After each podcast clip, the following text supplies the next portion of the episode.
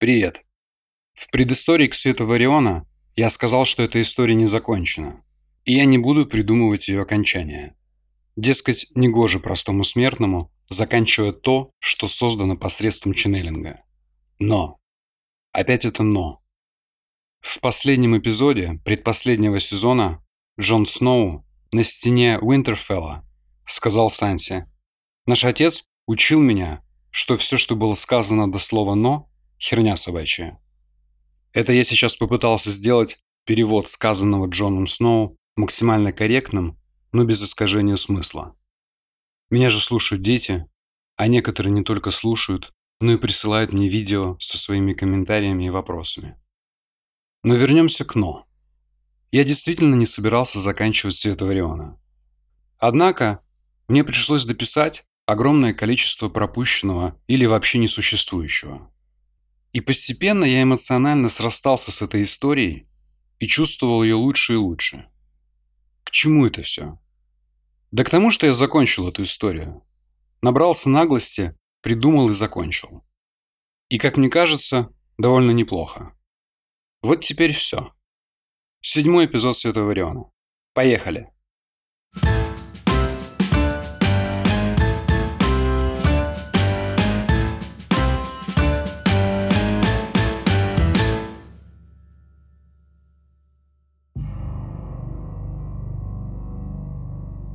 Пот полностью залил глаза, и он не сразу смог определить, где он и что с ним. Свет, ослепивший его несколько секунд назад, постепенно исчезал. И сквозь рассеивающуюся пелену Виталий видел только четыре светящиеся цифры. Три часа 26 минут. Была глубокая ночь. Рядом умиротворенно сопела Аня – положив огромный живот. В кухне капала вода и отбивалась секунды. И все было как обычно. Ну что на этот раз? Он сделал слабую попытку проанализировать ночной кошмар. Ничего дельного в голову не приходило. И Виталий невидящим взглядом уставился в потолок в ожидании озарения. Плохой знак. Я не знаю, что он означает, но если трактовать все буквально, то ничего хорошего не предвидится. «При здесь Аня? Ты хоть ее не трогай!» Обратился он к небу сквозь многочисленные бетонные перекрытия. «Нужен я? Ну так бери меня, а их оставь. Ни она, ни ребенок ни в чем не виноваты». «А, я забыл. Планы. Все эти твои планы на человеческие жизни. Ты же милосерден, мы тебе поклоняемся. Мы верим в тебя.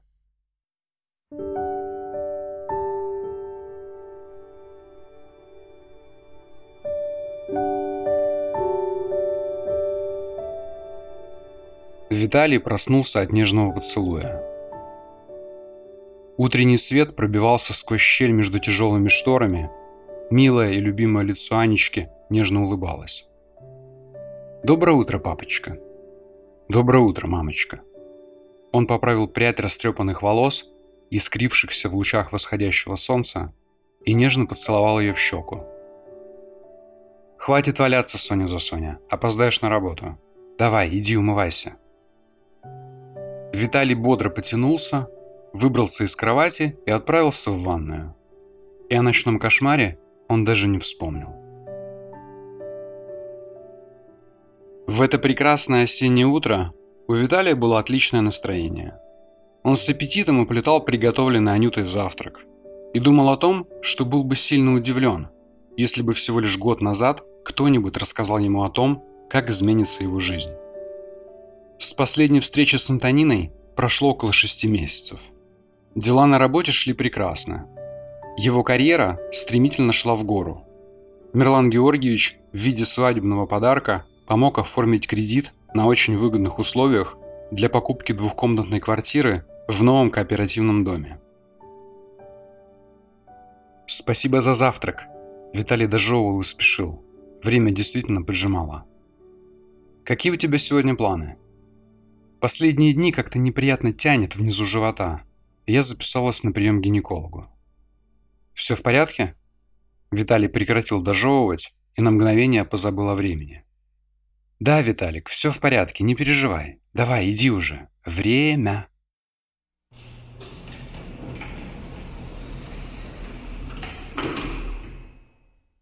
Лифт внезапно остановился, и в кабине погас свет.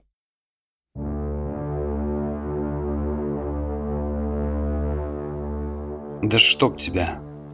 Он начал лихорадочно нажимать на все кнопки. Подобные манипуляции вряд ли смогут помочь. Стараясь сохранять спокойствие и думать логично, Виталий пытался сосредоточиться на решении проблемы – но нарастающий гнев не позволял этого сделать.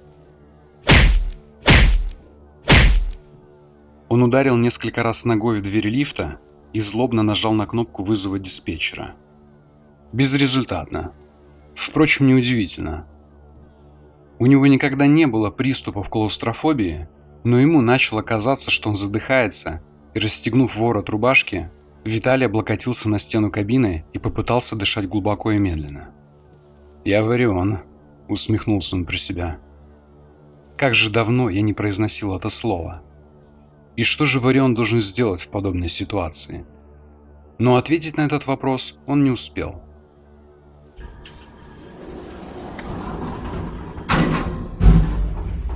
Зажегся свет, лифт заурчал и продолжил плавное движение вниз.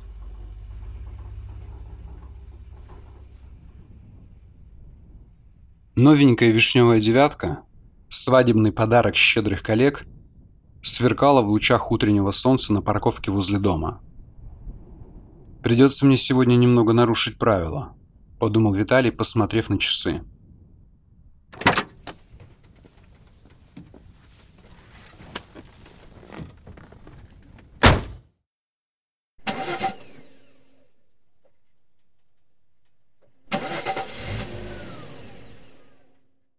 Двигатель не заводился. Да, не везет так не везет. Он сделал еще одну попытку. Или дело совсем не в везении. Где-то внутри тугая спираль затягивалась в холодный узел. Лифт, машина, очередные знаки? Ладно, последняя попытка. Нет, бегу на трамвайную остановку. Двигатель завелся, фыркнув пару раз, и Виталий помчался на перегонки со временем.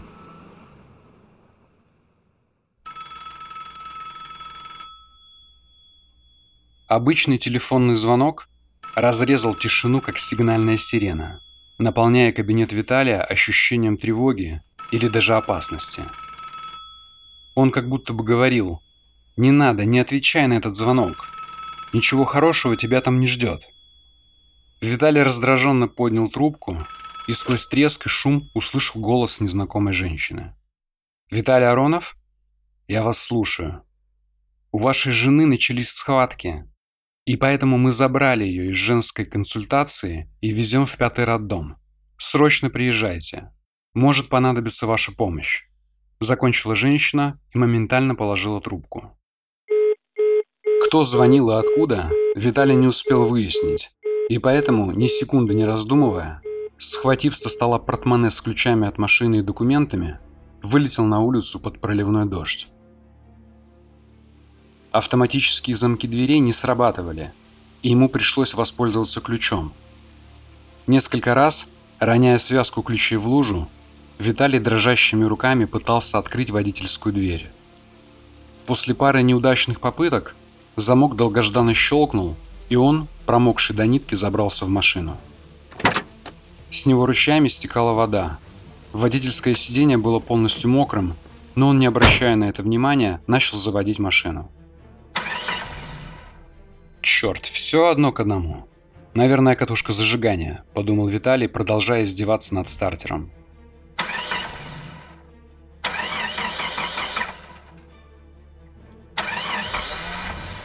Автомобиль после долгих уговоров брезгливо кашлянул и прерывисто загудел. «Лечу, подожди немного, потерпи, родная!» — крикнул Виталий в дождливую темноту и с визгом сорвался с места. Как скальпелем, разрезая воду пополам и разбрасывая по сторонам огромные волны, машина стремительно летела в ночную пустоту. Не думая о возможных прохожих и велосипедистах, способных в любой момент оказаться под колесами, Виталий все глубже вдавливал педаль газа.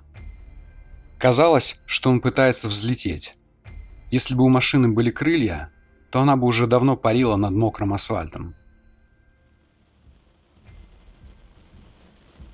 Вдалеке на трассе, как глаза призрака, показались два мигающих желтых огонька.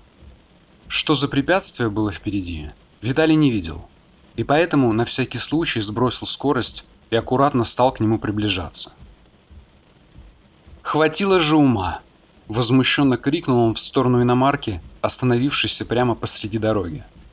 «Будь у меня похуже зрения, я бы точно влетел ей в зад!» Из машины выскочил человек и стал махать руками, взывая о помощи. Было понятно, что с автомобилем что-то случилось. То ли бензин закончился, то ли искры не было. Но Виталий не собирался останавливаться в любом случае. Ночная трасса, дождь, незнакомец. Этих причин было вполне достаточно для того, чтобы, сочувствуя пострадавшему, продолжить свой путь и не нарываться на неприятности. Поравнявшись с иномаркой, Виталий попытался разглядеть водителя. Бесформенный дождевик не позволял определить его половую принадлежность. Лица не было видно из-за капюшона. Но какая-то неведомая сила заставила Виталия притормозить. Он попытался приоткрыть окно, нажав на кнопку, но машина до сих пор отказывалась подчиняться, подбрасывая хозяину новые сюрпризы. Черт бы побрал эти стеклоподъемники. Выругался он и открыл дверь. В тусклом свете Виталий увидел мокрое лицо женщины, лет сорока.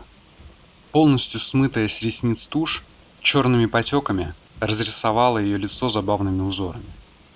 Дорогие туфли, разбухшие от воды, жалобно чавкали, и, несмотря на свой довольно комичный вид, выглядела она жалко. «Пожалуйста, помогите. Я не понимаю, что происходит. Машина-то новая, из салона еду. Она просто встала и все. Вы единственный, кто остановился. Мне холодно и страшно», — всхлипнула дама и состроила Виталию такие глазки, что он не смог ей отказать. Проехав немного вперед и затормозив на обочине, Виталий жестом пригласил женщину в салон и начал искать зонтик но перепотрошив всю машину, вспомнил, что забыл его на работе, собираясь в попыхах. «Я очень тороплюсь. У меня жена в больнице. Разбираться, что у вас случилось, у меня нет времени. Поэтому я могу только отбуксировать вас до ближайшего сервиса. Это все, чем я могу помочь. Но как назло, я оставил свой старый трос в гараже. Если у вас есть трос, доставайте. Машина новая, и он обязательно должен быть в комплекте.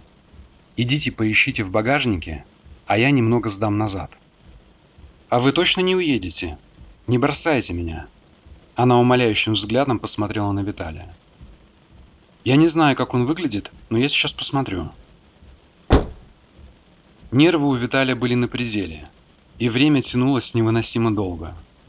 Ему показалось, что прошла целая вечность, прежде чем мокрая барышня, судорожно рывшаяся в багажнике, радостно не воскликнула. «Есть! Нашла!» Виталий, услышавший крик женщины сквозь шум дождя, вышел из машины и начал крепить трос. Как назло, трос оказался железным и очень капризным. Он очень долго находился в скрученном состоянии и все время пытался принять именно ему удобную форму. Массивные крюки никак не хотели залазить в петли и постоянно соскальзывали.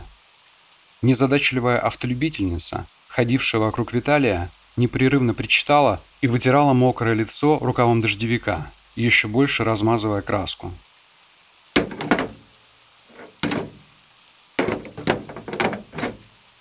«Все, готово. Поехали». Изрядно вымазавшись, Виталий наконец-то укротил строптивое железо. «Только держите дистанцию.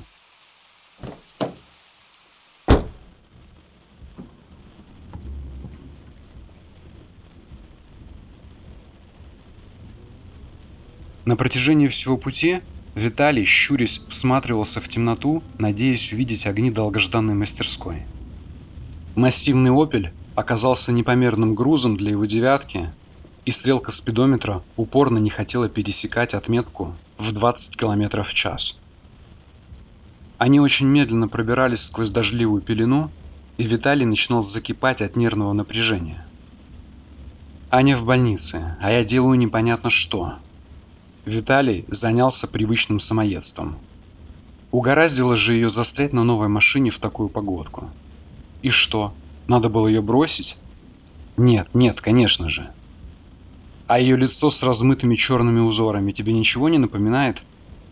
Да она похожа на индейца или викинга в ритуальной раскраске перед жертвоприношением. Хватит, хватит, не сходи с ума, еще минут десять и все закончится. Вдалеке тусклым огоньком загорелось долгожданное СТО. Три заветные буквы звучали как слово «Аминь». Они означали, что его железный конь наконец-то освободится от упряжки и рванет вперед, выпуская на волю всех своих лошадей.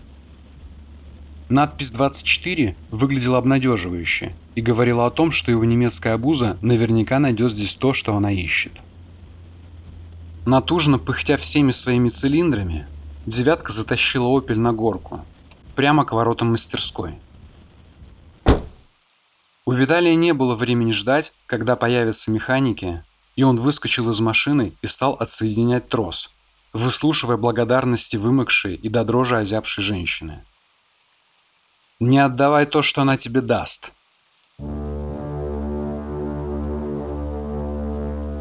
Голос Антонины, прозвучавший в его голове как приказ, ввел Виталия в кратковременный ступор.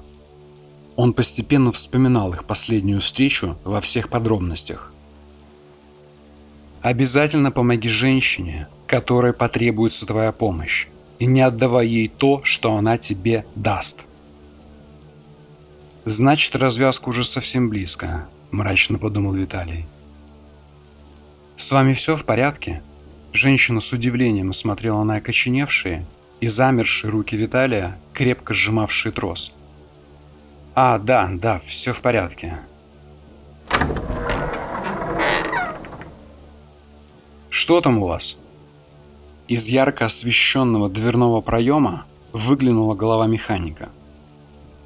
«Машина заглохла посреди дороги. Она совсем новая, только из салона. Вы можете помочь?» «Пожалуйста», Женщина повернулась в сторону двери и посмотрела умоляющим взглядом. Виталий, воспользовавшись удачно сложившейся ситуацией, бросил уже отсоединенный трос на пассажирское сиденье, вскочил в салон и скрылся в темноте.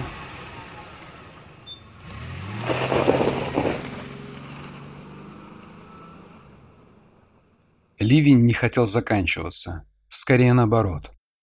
Чем уже становилась дорога, тем сильнее и яростнее барабанили капли по лобовому стеклу. Сильный боковой ветер приподнимал дворники, которые беспомощно барахтались в бесплотных попытках. Отдаленные вспышки молнии освещали трассу резкими всполохами света. Где-то вдалеке мерцали габаритные огни крана длинномера, и очередной разряд осветил его силуэт.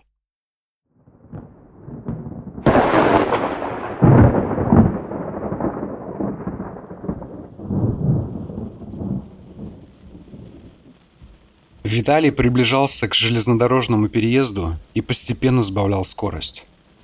Очередь возле переезда была небольшой, машин 5, и Виталий остановился за длинномером. Время, время, время. Он посмотрел на часы. Прошло всего пять минут, но ему казалось, что на габаритные огни крана он уже смотрит целую вечность. Поезд задерживался, и нетерпеливые водители уже начинали раздраженно сигналить. Водитель длинномера, несмотря на сильный дождь, вылез из кабины и направился в сторону переезда. Вернувшись и всем своим видом демонстрируя недовольство, он забрался обратно в кабину и раздраженно хлопнул дверью. Виталий уже начинал терять терпение и, не выдержав, тоже вышел из машины и подошел к кабине крана. «Доброй ночи. Что они говорят? Долго еще ждать?» Водитель длинномера удивленно посмотрел на маленького и мокрого очкарика, и, приоткрыв дверь, прогудел. Говорят, что состав уже близко, но где находится это близко, никто не знает. У нас же все как обычно. Иди обратно в машину и жди, вот что говорят. Я не могу ждать. Нервы у Виталия были на пределе. Куда спешить-то в такую погоду? Тише едешь, дальше будешь. И шел бы ты в машину, простудишься еще. Была не была.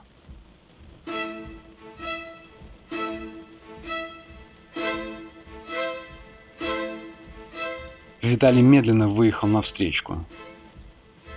Поравнявшись с будкой возле шлагбаума, он немного притормозил, наивно надеясь, что по какой-то непонятной причине именно его обязательно пропустят.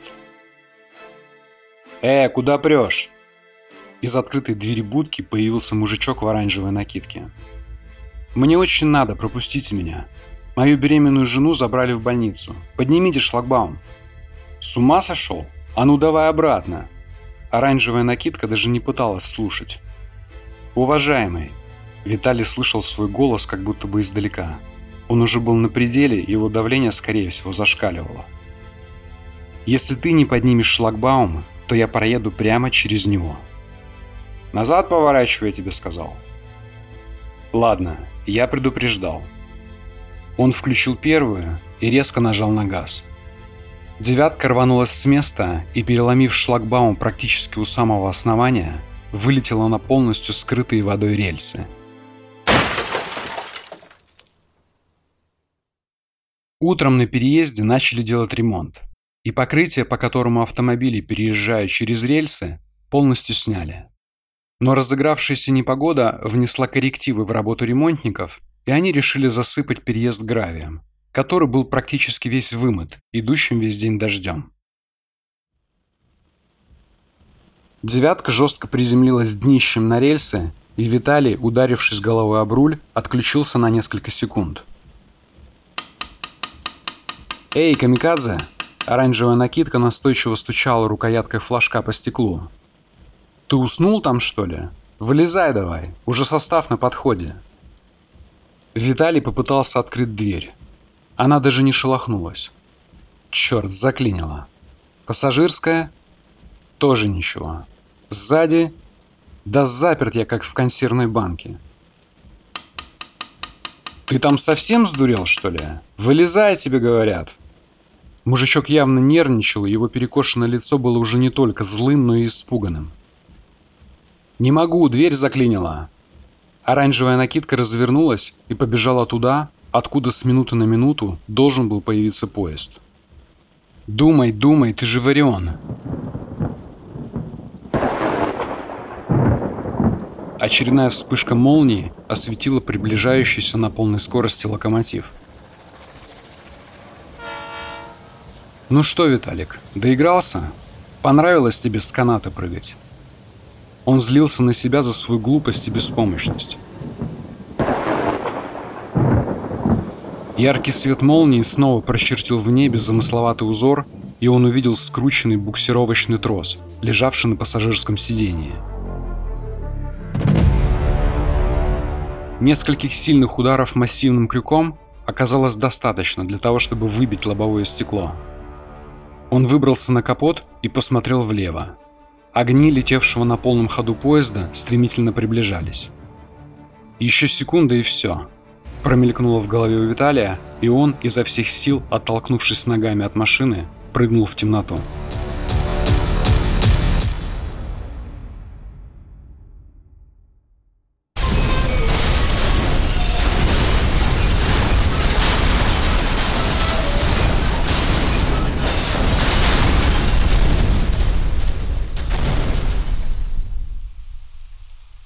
Поезд, не сбавляя скорости, врезался в девятку и, разбрызгивая в разные стороны искры, протащил ее несколько метров по рельсам.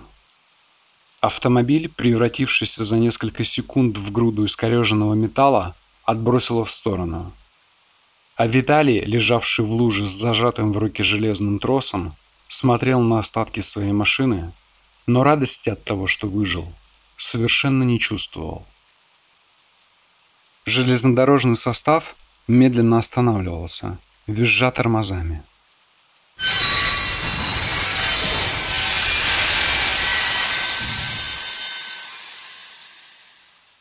«Мне нельзя здесь оставаться», — подумал Виталий. «Сейчас приедет милиция, начнутся допросы, протоколы, а мне надо Кане».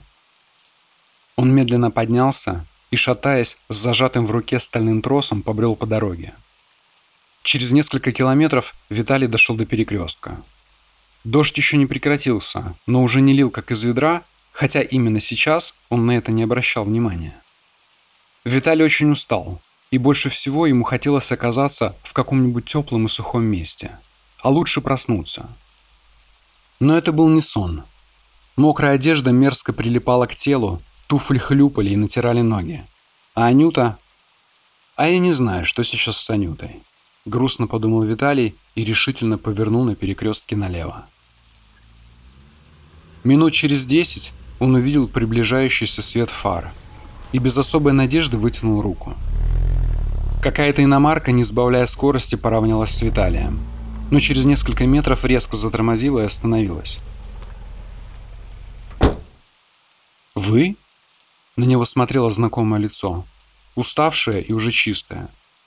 «Что вы здесь делаете? Где ваша машина и почему у вас в руках мой буксировочный трос?» «Да не стойте же вы под дождем, садитесь».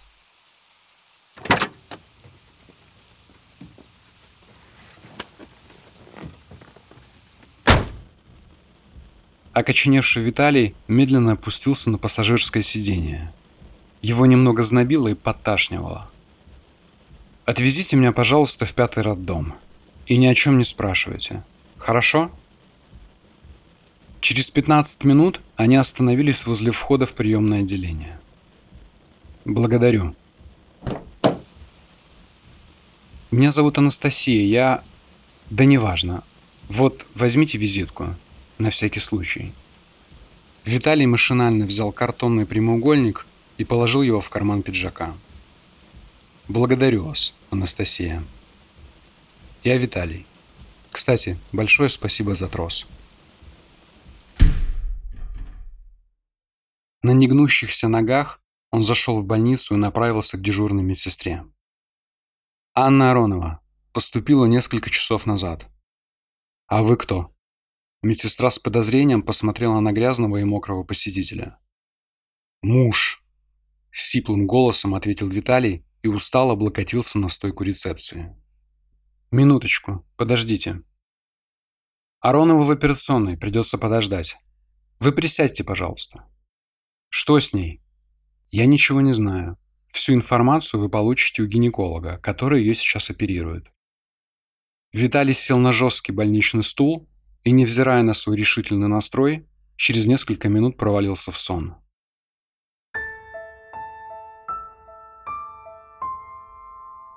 Аронов? Виталий, вздрогнув, открыл глаза. Перед ним стоял небритый врач с синими кругами под глазами. Выглядел он так, как будто бы дежурил как минимум трое суток подряд. «Да, я Аронов. Где моя жена? Что с ней?» Виталий попытался встать. «Вы лучше не вставайте. Да, вы лучше сидите». Гинеколог положил ему руку на плечо. «Что с Аней?» Виталий почувствовал неладное. «Мы не смогли спасти Аню. Отслойка плаценты, массивное кровотечение». Виталий уже не пытался подняться, у него не было сил плакать, злиться или проклинать. Он молча смотрел на зеленые бахилы врача, застыв в оцепенении. «Виталий!» В голосе хирурга появилась теплота. «Виталий, я вам соболезную. Искренне соболезную. Но вам надо жить дальше. Вы слышите меня? Вам надо жить дальше ради вашей дочери». «Дочери?» У Виталия по щеке покатилась слеза. Он постепенно выходил из оцепенелого состояния. «У меня дочь?» Да, немного недоношенная, но прогноз благоприятный. На мгновение Виталию показалось, что со смертью Анюты у него пропал смысл жизни. Но этот небритый гинеколог, словно взмахнув волшебной палочкой, все моментально изменил, сказав всего лишь два слова. «Ваша дочь». Когда она родилась? Виталий не понимал, почему он задал этот вопрос, но чувствовала, что это важно. Кажется, в 3.26. Было кесарево и... Ну, вы сами понимаете. Но я могу уточнить. Не нужно. Вы правы. В 3.26. Ночной кошмар с обожженными телами, о котором он благополучно позабыл, стоял перед его глазами во всех мельчайших подробностях.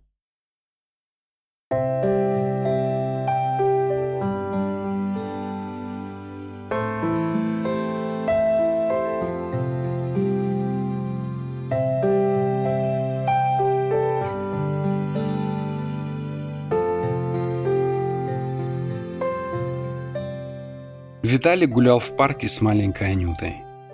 Она держалась за ручку коляски, медленно топала по дорожке, улыбалась и поглядывала на папу. «Ты еще не устала? Хочешь покормим голубей?» Анечка была для Виталия смыслом всей его жизни.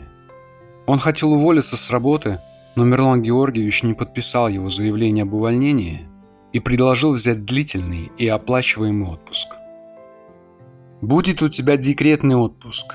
Мы тебя никуда не отпустим, Аронов. Ты нам нужен. А когда Анюта пойдет в детский сад, вернешься и все наверстаешь. Договорились?» Прогремел шеф и обнял Виталия. «Как говорят у нас в Грузии, открой дверь у себя, и у других открытыми найдешь». Анечка, сидевшая в коляске в окружении голубей, бросила последние кусочки хлеба. Виталий посмотрел на посеревшее небо. Судя по всему, скоро начнется дождь. Надо собираться. «Ну что, пойдем домой?» Анюта развела ручки в стороны, показывая, что хлебушка больше нет. «Ну здравствуй, Урион!» Виталий удивленно поднял глаза. Антонина была в том же самом плаще, в котором он ее встретил в первый раз. Не хватало только воды – стекающий замысловатыми струйками. «Спасибо за свечку. Так вы же сказали, что только три раза. Ну ты же справился.